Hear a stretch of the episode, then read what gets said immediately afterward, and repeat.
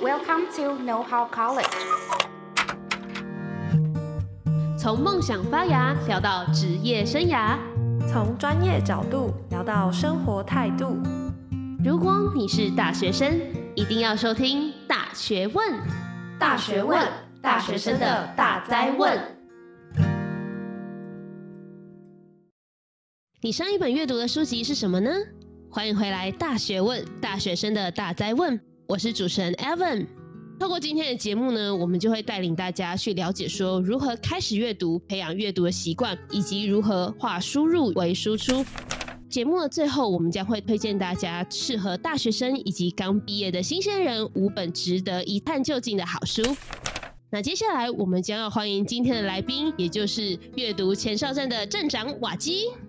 Hello，大家好，我是阅读前哨站的站长瓦基。阅读前哨站是一个书评的部落格，然后我会常常在上面分享一些读后的心得跟文章。那我同时也是一个 Podcaster，我有主持一个 Podcast 的节目，叫做《下一本读什么》。那这个节目的话是每个礼拜会分享两本的书。那我会用大概二到三十分钟的时间解说一本书的精华，再加上我自己读之后的一个感觉跟一个这个收获，然后透过这个说书的方式，让大家正视更多的好书，这样。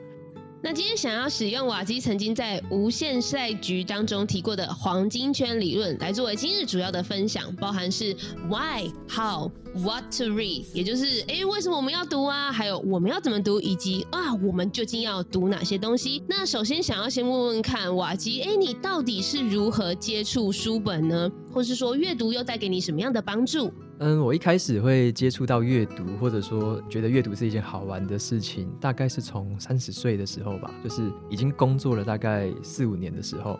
那那个时候因为工作有存了一些钱，可是却不知道说该怎么投资理财，所以就有问一些朋友说是要去外面上课吗？还是说要什么方法可以去学？那有一些朋友就推荐我说，你可以看一些财经部落格啊，然后他们上面推荐的一些经典的好书。其实很便宜，你可以去买来读一读。那我就想说，好，那既然这样子，外面课程都是几万块的，我花不下去，我就想说，那我就花个两三百，然后就多买个几本。结果没想到刚好看到几本经典的书，然后就直接中了，就是哇，原来老师说书中有黄金屋是这样子。然后也觉得说，既然他对于这个领域这么有帮助，他会不会对我工作中的生活中的领域也有帮助？所以我就找了一些像是职场上面的、啊，怎么跟同事沟通啊，怎么带领下属啊，嗯、怎么当一个小，因为那时候那时候是小主管嘛，怎么当一个小主管？是，嗯，然后生活中的就是怎么样培养习惯呢？那怎么样阅读？怎么样学习？因为那些东西就我觉得很有兴趣嘛。那所以我就渐渐的找相关的书来看。看着看着就越来越，嗯，算是越来越对，越来越上瘾，就是觉得，哎，怎么会不曾发觉过？然后，哎，没有人会告诉我，但是我可以自己去找那些书来看，就可以获得那些书里面的好东西。所以那个时候才算是三十多岁吧，才开启我的阅读的一个生涯。这样，哇哦，没想到是从就是投资理财开始，因为应该说它就是很生活化的一件事情，但可能一开始。嗯，我以为阅读可能是因为你从小就有这样子的习惯，就是那种从小到大，哎，我好喜欢读课外读物的那种人，所以其实跟我们想象中的不太一样。那但是从可能发现阅读可以带来一点收获或是好处，到后来成立了所谓的阅读前哨站，到下一个阶段的时候，你会想要成立的动机是什么呢？对，因为就像你刚刚说的，在成立这个部落格之前呢，其实我还没有写文章的习惯，我也没有试着去做读书笔记。那那个时候我就读完了那一些书之后，发现我忘得很快，就就是读完怎么过两个礼拜就忘得一干二净。然后我就觉得，就这个学习方法效率没有这么好。所以我后来就去学了一些叫做如何读一本书啊，如何做笔记啊，如何记得更牢，如何应用。那再透过那一些书给我的一些刺激，让我决定了说，我必须要做读书笔记，甚至是把读书笔记分享到网络上，让我有了这样的一个信念在。那我就开始试着去把我曾经读过的书或者正在读的书开始去做笔记，然后做笔记做一做之后，会把它整理成一篇大概一千到两千字的文章。那后来我就想说，那既然我都那么辛苦写了文章了，倒不如把它抛上网络去。所以呢，我就先在免费的那种部落格平台去 po，然后 po 了之后发现，对，有一些读者就回馈给我说，诶，这本书很有用，诶，你要不要再读下一本？是另外一本是什么？所以我觉得就透过一些很简单的回馈，让我知道说我做的事情有帮到别人，然后呢，我自己反过头来也受益，因为我在做笔记、在写文章的过程，我对这些东西的理解跟记忆都会更加深，然后呢，以后我要用的时候，我还可以把这些文章拿出来，直接再重复利用。所以我就是因为这样子，想要成立这个阅读前哨站。然后是不是因为经营阅读前哨站，包含读者的一些回馈，所以反而又刺激你可以更了解，知道说哦，你下一本应该要读什么，或是你应该要怎么去读？对啊，对啊，有点像是透过这种回馈哦，就是会让我去接触到我原本可能不会看的书，或者说我原本没有想过的问题。例如说，我可能以前在做一些，呃，我我会培养一个晨间习惯嘛，就是早上上班起来，先提前一小时起来。那这个习惯，有些人就问我说，该怎么坚持下去？为什么你可以坚持下去，我却不能？所以这个就是另外一个问题嘛。那我就会去想说，诶，是不是要去看一些执行力的啊，或者说这个自律这方面的书？所以说，这种回馈会让我去看到原本我不曾想过的问题。那除了刚刚提到的可能部落格形态，后来瓦基又投入经营了 Podcast，蛮好奇，其实从文字的创作到声音的创作或是分享，其实这两个的方式其实还蛮不同的。蛮好奇说你会想要投入新的一个媒体的原因是什么呢？这个问题也很好。那时候为什么会就是写文章写着写着，怎么会想要录音？对对，这个转换的过程是这样。那时候我每个礼拜都会写一篇的读书心得嘛。那我后来在部落格的读者啊，嗯嗯嗯，他们就有跟我回馈，尤其是我的家人有跟我回馈说，你每个礼拜写一篇文章，我都来不及看，我没有时间看。那我那时候心里有一个 OS，我说你天天划手机划几个小时，然后说没有三分钟看一篇文章，我那时候是今天这样想。可是后来我又仔细去思考，那有没有其他的媒介是他可以接触到这个东西，但是他又看的时候是在做其他事情？那我就想说，那那时候 Podcast 流行了好一阵子。所以我就决定做一个尝试。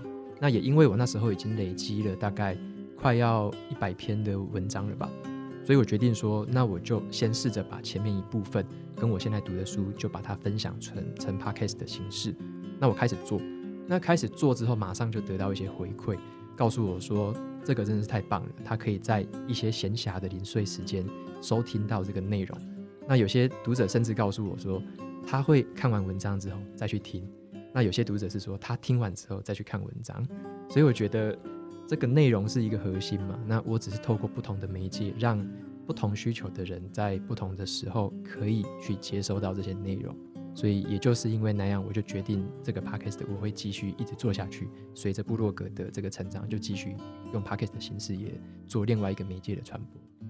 我必须要承认，因为我自己就是收听下一本读什么的 忠实听众，我就是属于可能是在边工作，或者是，例如说像家里打扫的时候，你就只是在那边动动手的时候，其实我就会边听你的节目，然后同一个时间点，我可能听到有哪一些关键字，我会先记忆，听完之后我才去阅读部落格里面的相关文章，我比较偏向是这个类型的读法。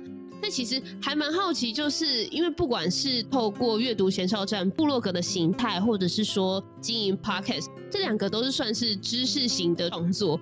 但是可能有些听众可能对于瓦基的背景比较不了解，还蛮好奇说，从可能一开始专在科技业，到后来斜杠以及变成全职创作的这个关键因素是什么？就是之前我有十年的经验是在台积电工作。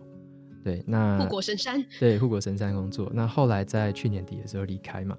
那这个过程是这样的，嗯、那时候在台积电工作，一开始我自己这个个人对于工作的定义是可以赚到钱，可以糊口饭吃，可以让生活过好一些些嘛。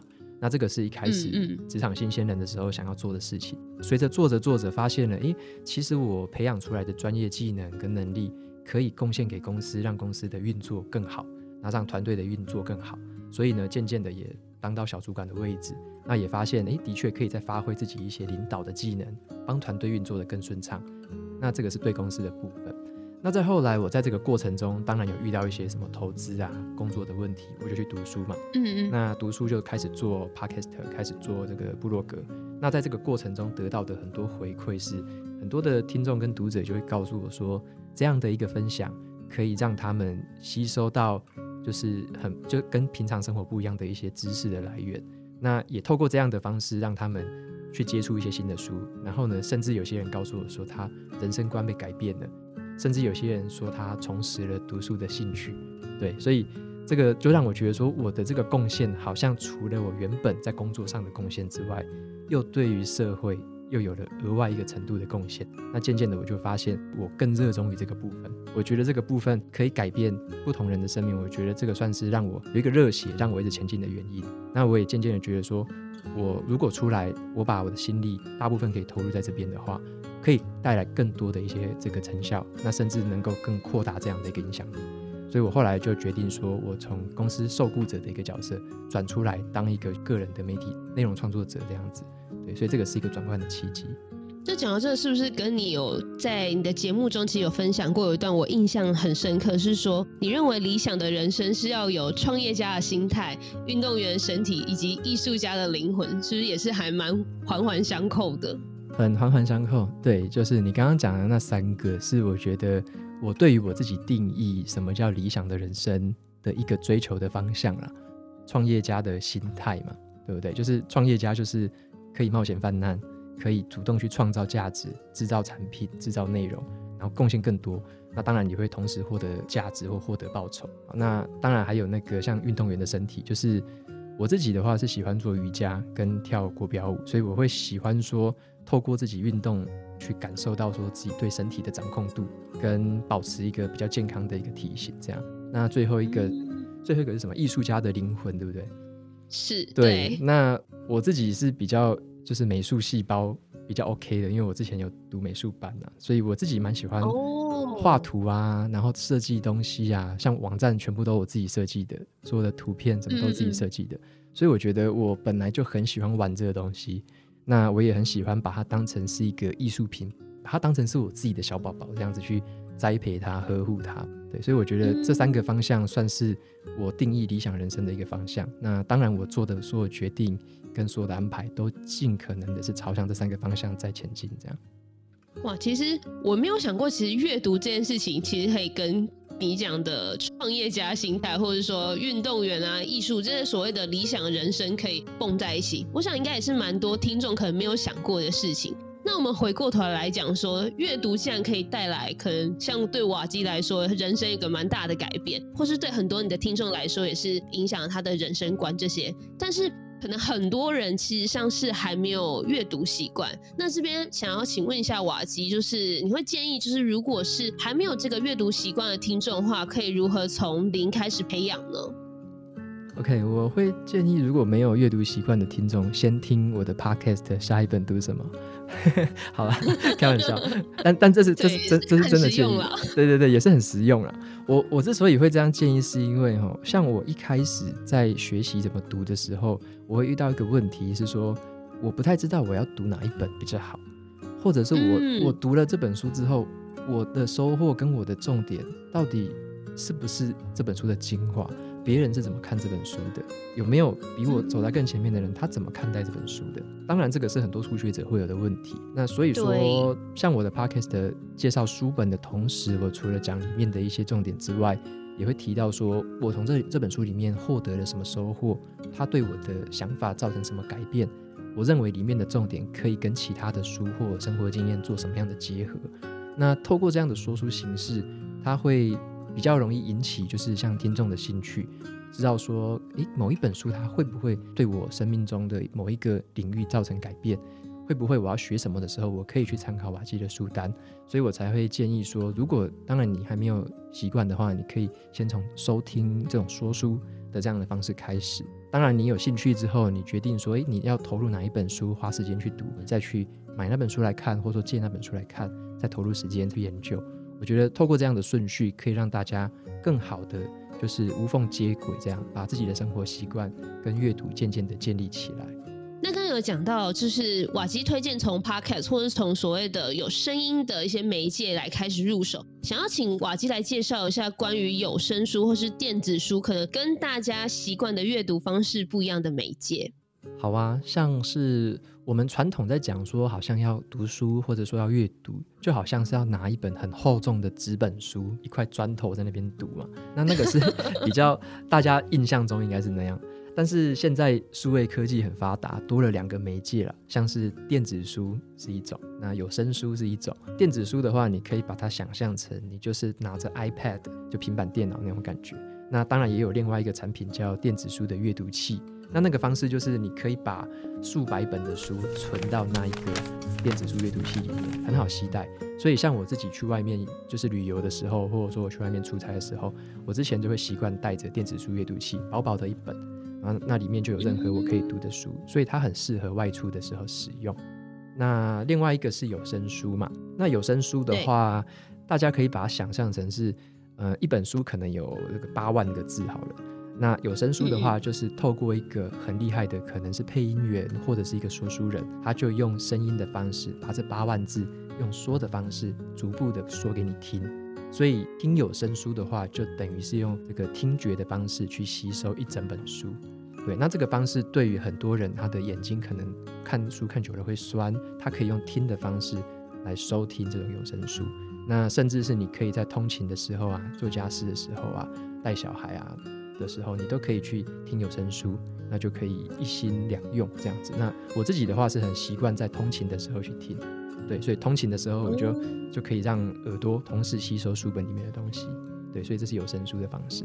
那么想要请教瓦基，就是不管是透过哪样子的工具，到底要怎么样才可以，就是好好挑到一本适合我的好书呢？因为像我的话，当然除了听你的节目之外，可能像我会想要对时间管理这个方面比较有兴趣，但我发现我很常会在书局里面看的那一排，就是都是写时间管理的书，我会不知道该从何下手。那我应该要怎么做呢？OK，我自己在挑书的过程哦，我大概有一个方法是说，我会去找那些我欣赏的作家或我欣赏的一些人，他们本身就很乐于分享他的读书心得的。像是我会找一些国外的作家，他们都很时常在分享读书心得。那我会从他们推荐他们去看过的、分享过的那些书里面去找一个交集。好，例如说我欣赏的五个人，他们都讲过同一本书。那那一本书就会被我定义成是必看，我一定要看的。那如果说这五个人分别都讲过了某一本书，彼此都不同的话，那我可能就还不会认定说是哪个标准是必须读的。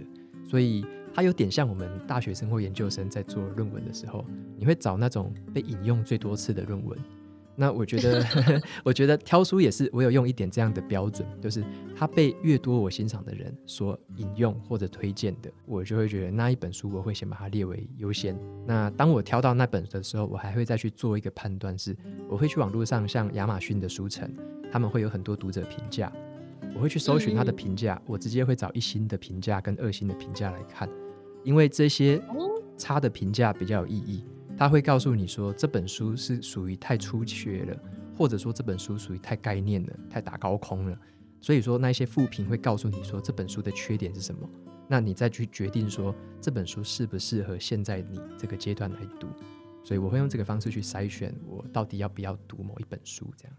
其实我还蛮意外，就是是要看一星跟二星，但我刚有连接到你曾经有分享过所谓可能是反向的意见，其实有时候才是真正有价值或更有帮助的意见这件事情。是的，是的，我觉得这个是可能很多人都会想要看五星评论，可是你看，尤其是书本的五星评论，我觉得它的参考性没有那么高，因为第一个是你已经有兴趣想要看了。那你看那些五星干嘛？你就就去看嘛。而且会过于美化，对不对？对，都过于美化。那甚至有些评论不一定是真的。负评的话，可能也有一些是假的。但是你只要有一些经验，你可以去渐渐的判断说哪些负评是有建设性的负评，那就会从有建设性的负评去决定那本书适不适合你。尤其我觉得我自己对书的定义是这样：没有任何一本书是浪费时间的，只有说那本书是不是适合你而已。就是你是身处在哪一个阶段，你会有不同适合你的书，所以有些人会觉得说，诶，这本书怎么那么浅，我不想看。那的确啊，可是这本书可能会对初学者非常有帮助。那有些人会说，诶，这本书非常扎实，非常好读。可是对于其他人来说，那本书太难了。所以这个书籍的定义每个人不一样。可是你从复评里面，你可以大概抓出来说，这本书是属于哪一种程度的。那刚刚瓦基有分享说，要如何可以挑出一本好书？我可能读完之后。啊！可是很快就忘记里面的内容。那有什么推荐的方法，可以将这些大量的资讯，可以转化成是可以真正运用在生活，或是我可以记住成为我资料库里面的内容呢？我也遇过一样的问题。就是我一开始在读的时候也是有这个问题，就是读完之后很快就忘记嘛。那我后来渐渐透过我的练习，发现最好的方法就是你在阅读的过程，或者是说你读完读到一个阶段的过程之后，回头去复习的时候去做笔记。那做笔记的方法是说，你对于这本书里面哪一些呃哪一些句子，哪一些段落，它让你觉得哦印象深刻，甚至它让你觉得你的想法被改变了。你把那些东西特别就要写笔记记录下来，然后试着用自己的话去把那句话转换一下，转成一个白话文。那所以说，透过这个转换的过程，你会让你自己加深对于这件事情的理解。所以我觉得，越想要把它记牢，你只是想要用短期记忆去记的话，反而会忘记。反而是你在试着去理解这本书的内容的时候，你的印象会更深刻。所以我觉得有一个准则，就是不要特别去强求记忆，不要像以前学生在读书的时候，就是填鸭式的记忆，反而是你要去理解的是里面哪些东西对你是有帮助的。你把那些东西理解之后，用自己的话写下来，写成笔记。所以要读好一本书，或者说你要记好一本书，应用好一本书，最有效的方法还是做笔记。对，就是回顾它，然后重新做笔记，这样。嗯那如果只是做笔记之外，我可能要如何来截取这个重点呢？OK，像是重点的话呢，我自己的心得是这样子，像我们在可能一本书里面哦，可能你就洋洋洒洒的，可能会记录了，假设说十个这个笔记好了，嗯，那在回顾的时候，我觉得还可以再重新的去整理一次，这十个笔记里面，它有没有哪一则笔记是跟你的生活经验有关系的？或者说，它跟你曾经读过另外的书有关系的，那或者是说，这里面的笔记有哪一则是跟可能你听过某个人说说法 A，可是这本书却说 B，所以透过这样的过程，你再去回顾，再把这个笔记重新的整理下来，你会发现说哪一些东西值得真正记录下来，那就是比较重要的部分。那有一些笔记可能只是你看的当下觉得很新鲜，它只是加深了你对于某一件事情的刻板印象，那那个东西就是。比较自嗨啦，就是你读完之后就很自嗨，说：“哎、欸，对，就是这样，他说的没错，我也这样认为。”那那个东西你记没有太重要，那个就反而不是真正的重点。对，所以反而是你透过写笔记的过程，你会知道哪些东西是真正有就是记录价值的，真正是重点。那所以透过这样的方式，我觉得才可以萃取出一本笔记对你个人而言的重点。对这个我讲的都是对于我们个人本身，我们是读者嘛，对于我们读者本身的重点是什么？这样。欸、那我还蛮好奇，刚刚一直讲到笔记笔记，但会不会其实如何写好笔记成为一个比较大的障碍？这部分的话，瓦基有什么建议或者一些方法可以推荐给我们的听众吗？好啊，这个问题也不错，就是怎么样去写好一个像读书笔记好了。我常常会有一些自问自答，好，例如说这本书如果总结成一句话的话，那是哪一句话？你就要用一句话把这本书讲完。好，那我也会问自己其他问题。嗯呃，这本书有哪一个地方可以应用到我现在的工作当中？我就会去思考了。诶，哪个地方会应用到我的工作当中？我就会去去把它写清楚嘛。那或者是我在看到某一个某一段话，我想要把它记录下来的时候。我就会去思考这段话有没有跟我以前读过的哪一个东西有不同的地方，或者说它彼此是刚好相反的。对，所以透过自问自答的方式，我觉得是做笔记的时候一个最好的方法。就是你不用刻意想，你只要问一些问题，你就试着去回答这个问题的本身，你就要去试着去像是抽取记忆啊，去回忆啊，然后你才能够好好的回答。了解。那蛮好奇，就是我如果做完这些笔记，然后我刚也重复的阅读，然后审视我的内容之后，整理出了一段可能是精华。那最后我需要就是做出怎么样的一个算是一个成果发表嘛？这样才可以真正的把这些资讯理解成我自己的内容。对，这个是我们在做笔记的时候比较偏是零散的嘛，我们就可能是冬季一下，西记一下。然后这十个重点可能彼此都很散乱，好像看起来没有什么关联。那刚刚有提到的是要怎么样再把它进一步的深化，甚甚至是可以把它整理成一篇，例如说文章分享出来。整理成文章是一个方法，你也可以把它整理成一段文稿，然后把它录音录下来，甚至是影片拍下来，就变成一个说书的影片或说书的声音。那怎么做这件事呢？就是同样的要有我们刚刚的笔记的内容。以及你自问自答之后，你自己写的结果，还有你自己翻译过的想法，把那些东西都整理好之后呢，可以把它开始排列组合。像我习惯用的是数位的笔记本，像是 Notion 啊之类的数位工具。当我写下这些东西的时候，嗯嗯，它是很容易就是排列组合的。我可以把这一段剪下，到下一段贴上。那个时候我就会去思考说，这本书里面它所要告诉我们的核心精神是什么？我所记录的这些重点，可不可以排成一个有条理的顺序？例如说，诶，重点一、重点二、重点三，那或者是黄金圈，为什么要学这个东西？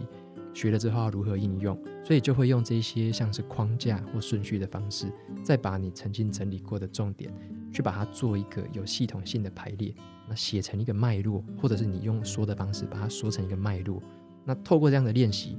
你会强迫自己去补充一些你原本还认识没有那么清楚的地方，你会试着去把它搞懂。那你已经懂的地方，你会用更有条理的方式去说它，去写它。所以这是一个一连串的过程，到最后你的最终输出，就等于你对于这样的一个书籍的一个理解，是一个到了完成品的一个阶段。好，听完之后听起来，它是一个透过自己的诠释，然后重复的去排列之后，应该说是要汇整成一个可以自己理解而且应用的系统。是的，你才可以真正把那一本书真的读进去。对，我自己印象最深的就是读书的过程，一定要跟自己有一定程度的关系啦，要跟自己建立连接。就是，你读这本书到底是为了什么？要解决你生活上什么问题吗？或者说，它是不是能够跟你的生活经验产生一些这个联想？那跟自己有关的东西，一般来说我们都会记得比较牢靠。那我们也可能也会理解的比较深刻。就是谢谢瓦基跟我们分享这个写笔记的一些小 paper 啦。想要请问瓦基是否会推荐大学生或是可能刚毕业的社会新鲜人有哪一些书籍是我们必读的好书呢？那我分两个嘛，就是刚刚你说大学生以及这个毕业之后可能职场新鲜人。大学生的话，我觉得先读一些像像我最喜欢的一本书，我觉得大学生也很适合，叫做《原子习惯》。好，那《原子习惯》它简单讲就是教你怎么样去戒掉坏习惯，怎么培养好习惯。那这本书的话，oh. 对，我觉得它带给我的不只是习惯这件事情，它让我去很深刻的理解到了说。所有这个很惊人的成果，或者说很出色的表现，它的源头都是一个很微小的努力，慢慢的累积起来，像雪球从山上滚下来一样，雪球越滚越大，越滚越快。所以这本书让我了解它背后的这个精神之后，它可以让你应用到很多地方，就会知道说，其实很多时候都是当下做的一小点的改变。所以原子习惯它可以应用在很多地方了。那我觉得算是。大学生无论是在学习呀、啊，或者说你之后任何的习惯的养成，这本书都可以对于整个人生观或整个的呃心态的建立上面，我觉得会有很大的影响。那也是我最喜欢的书之一。那推荐的第二本书呢？第二本，第二本我我一样也推荐给大学生好了。这本书叫做《强大内心的自我对话习惯》。这本书的话，它在讲的是说，我们平常生活中都有很多的小剧场嘛。就是内心会对自己 OS 啊，像我喜欢吃巧克力，就哎，我要吃巧克力之前就会 OS，哇，这样会不会变胖啊？那别人会不会说怎样？对，你要不要不要吃那么多什么的？就是你会有很多的 OS，或者说你在以后在职场啊，或者在学校，同才可能会对你说的话，你可能就心里面的 OS，哇，这个同学 A 会不会说我怎么样？老师 A 会不会说我怎么样？之之类的，很多的内心的 OS，很多都自己吓自己。那这本书的话会 教我们。怎么样去应对这种自我对话？因为自我对话有好的，也有坏的啊。你要怎么样善用自我对话去发挥自己好的那一面？嗯。所以这本书是从它是心理学的一个角度，怎么去对自我的对话去做一个调整，那让自己持续的引导到一个好的方向。所以我觉得这本适合在这个阶段的大学生读。那其他的时候，我觉得大学生就好好的享受生活了，那 培养一些对基本的心态就可以了。对，尤其是像工作之后，现在回过头来就觉得，哇，当学生好幸福哦！在那个当下真的没什么感觉。对啊，怎么没有好好享受，对不对？对啊，怎么会没有好好享受？怎么可以？就是当然，我觉得大学生就是享受之余，其实探索可能包含自己的兴趣，或者是像刚刚有讲到，可能是练习跟自我的对话，或是一些怎么讲，可能是影响我的人生观吗？一些人生 tempo。一些排程，可能其实都是很重要的一个探索的阶段。那如果说是已经毕业之后，进到可能啊刚毕业还在社会摇荡的这个 新鲜人来说，会推荐哪几本书呢？对于新鲜人来说的话，我的建议是先养成一个好的心态啊，就是一个比较正确的一个心态，那让自己可以像是在海中航行的时候，你比较不会，就是这个舵要掌得稳，你的船才开得稳嘛。好，那我会推荐的第一本书是叫做《这个致富心态》，那这本书是比较在讲关于投资理财跟金钱运用的一些观念上的事情，他的心法，他的心态。那例如说。我们以前认为的很富有的人是什么？那他会说，其实很富有的人，那些富有是你看不到的，哦、对，反而你看得到的那些名车、跑车、名表，你看得到的东西，那个东西不叫做富有。他有一些很不错的一些关于财富跟金钱的观点，在这本书里面。那对于任何刚出社会，可能手上还没有什么闲钱可以投资啊，还存不够钱，就是你过生活都还要在打拼的这样的一个阶段，我觉得先把这个心态打稳比较重要。那这个心态打稳，也可以避免你说想要炒短线、想要一夜致富、想要明天退休，就是会想到一些不切实际的东西。基本上就是你会知道说那些东西都只是一个可能商人或者说一些诈骗他在引诱你的东西。所以要先把自己的心态打好，才知道说哪些东西可以让你稳定的前行。那这本书的话，我觉得是心态培养的最重要的一本书，这样。那除了就是要有钱钱之外，我们可能还需要哪一些部分的书籍来滋养我们的心灵呢？好啊，那我分享一本我很喜欢的是，呃，对于新生人来说啦，尤其像我自己是内向者，我是比较内向的，就是哦，真的假的？对，感觉很侃侃而谈，有点猜不到。这也是内向者的特质之一哦。我说明一下哦，真的哦，对，我很不喜欢 social 嘛，然后我也很不喜欢就是聚餐的时候。就大家都聊天，可能九句话我讲一句话而已。就是我没有那么喜欢讲话，oh. 对，我喜欢独处的时间，所以我是一个这样内向的人。可是我在职场就会遇到一些问题，例如说，老板会告诉我们：“哎、欸，你要多讲话，你会议要尽量发言呢、啊，嗯，要多要求啊，嗯嗯啊，你要主动的什么什么的。”这样乍看之下，我们就会知道说，外向的人有一些优势，可是内向的人难道在职场上就会混得不好吗？所以这本书《安静就是力量》，它是在透过一些心理学的跟一些案例的研究，发现其实内向的人他有很多的一些优势。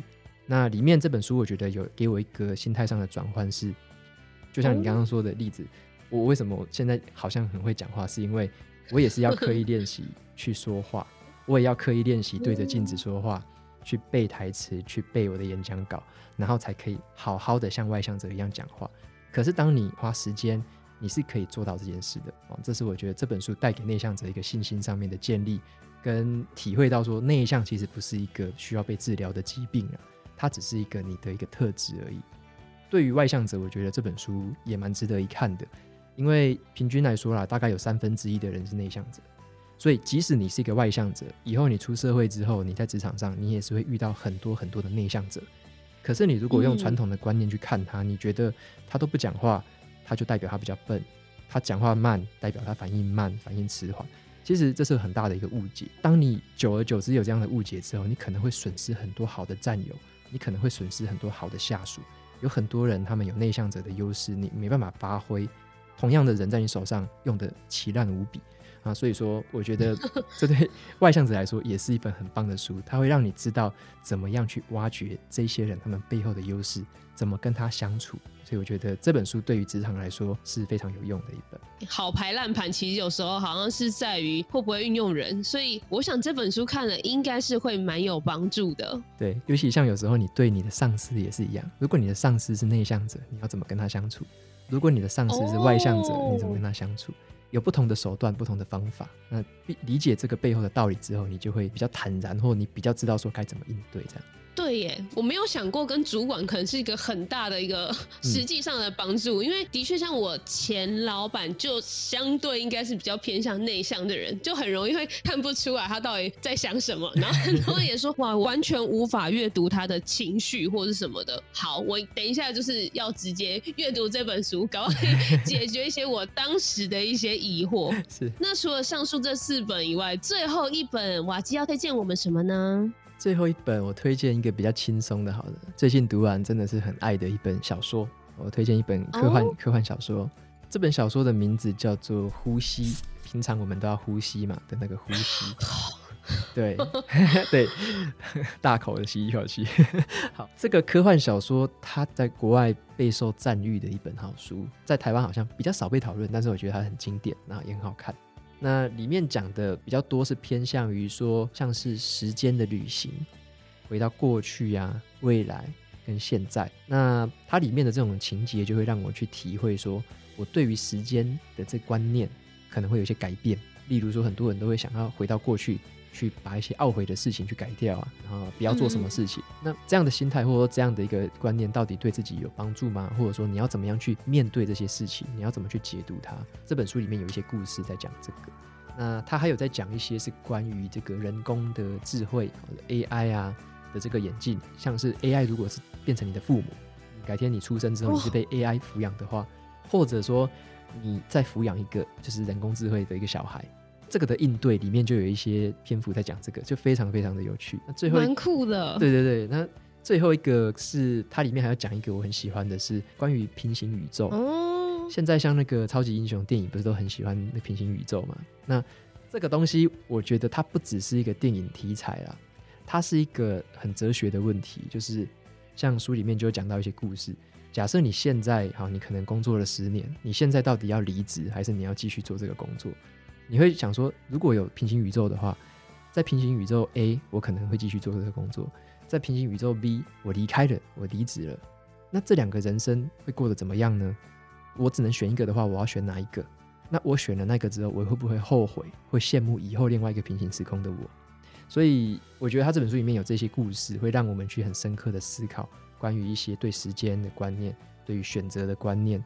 对于我们跟身边的亲友的一个相处，因为你跟 AI 的这个故事，就会让你去思考你跟真人之间的相处是什么样的情况。对，所以我觉得这本书是很很好读的一本科幻小说，情节很精彩，就是曲折离奇，但是每一个故事读完，你都会有很深刻的一个想法，就是会截然不同，它有点冲击你传统的一个价值观这样子。好了解，谢谢瓦基跟我们分享这五本书。哇，时间过得超快，即将也要进入节目的尾声。那非常谢谢今天瓦基跟我们分享，包含如果你可能没有阅读习惯，你肯定要从哪一个部分开始下手？或许有声书，或是从 Podcast 是你一个很好的起步。那以及后来也有提到，就是我们要如何才能够好好阅读一本书，去收集或是吸收里面的资讯？我们需要先从自己的话可能去演绎，然后去推断里面的一些内容，然后。然后再透过整理，然后反复去确认，整理出属于自己的脉络，才能够真正吸收里面的内容。最后，瓦基帮我们分享了五本非常非常有趣，或者说会对于你人生可能有很大改变的书籍。那如果想要了解更多关于瓦基可能有分享的故事，或者说刚刚我们一直有听到，嗯，身为一个资深的这个听众的我，可以去哪里继续找到有关瓦基的资讯呢？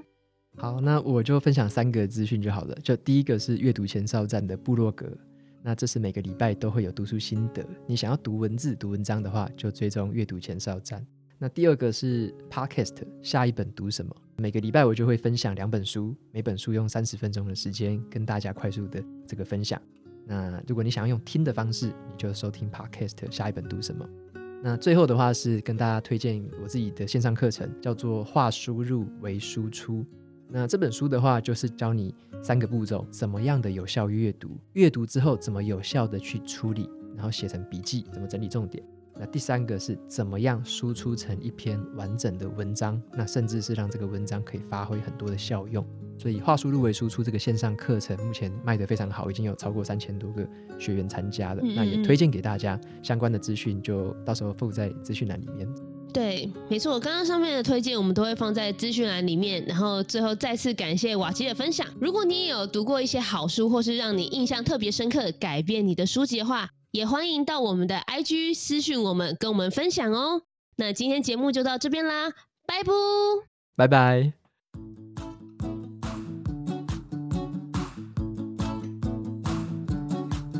感谢各位的收听。有其他建议、想听的节目主题，或是想对我们说说话，都欢迎在下方节目说明中找到我们的提问回馈箱连接，把你的想法分享给我们哦。我们下集见。